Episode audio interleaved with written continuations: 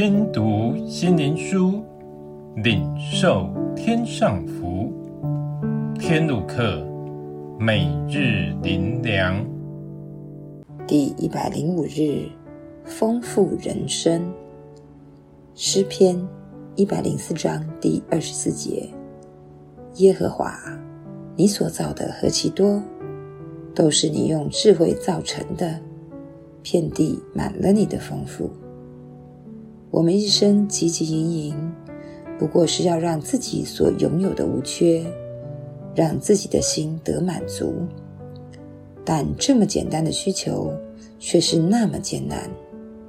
多少人付出一生的努力，仍得不着；即便似乎得着了，但内心的满足失去了，好像什么也无法填满它。人渴望无缺和满足，竭尽一生，又有多少人真的达到无憾了？似乎很难，但实际上是我们找错了方向，用错了方法。我们曾否要打开一张透明的塑胶袋，却非常困难，因太薄太密，所以常很费力，仍无效。就查原因，有时。因看错方向，出口找错了，将底部当作能开的出口，当然费力而无效。即便找对地方要打开，但因太密合，找不到缝隙，仍打不开。被提醒只要手沾点水，就能打开塑胶袋了，真的超简单的事，因得不到诀窍，就徒劳了。我们一生是否也是如此？找错方向，用错方法，所以常费力而无功，让人感到丧气、灰心、难过。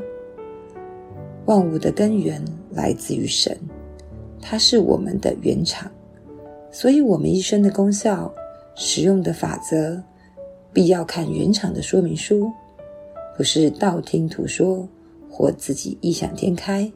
让一切徒劳无益。神是将一切丰盛赐给他所造的，他就是我们生命的原厂，已把一切美好效能装在我们的里面。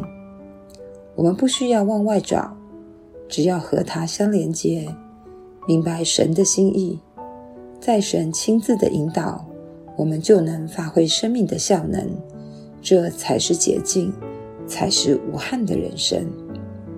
最后，让我们一起来祷告：主啊，你所赐的福使人富足，并不加上忧虑。求主鉴察我们，我们如今所活的是因信靠你而得真福，还是我们自以为是福，而实际上并不是真福，反而苦不堪言？求主帮助我们真寻找蒙福之路。奉主耶稣的名祷告，阿门。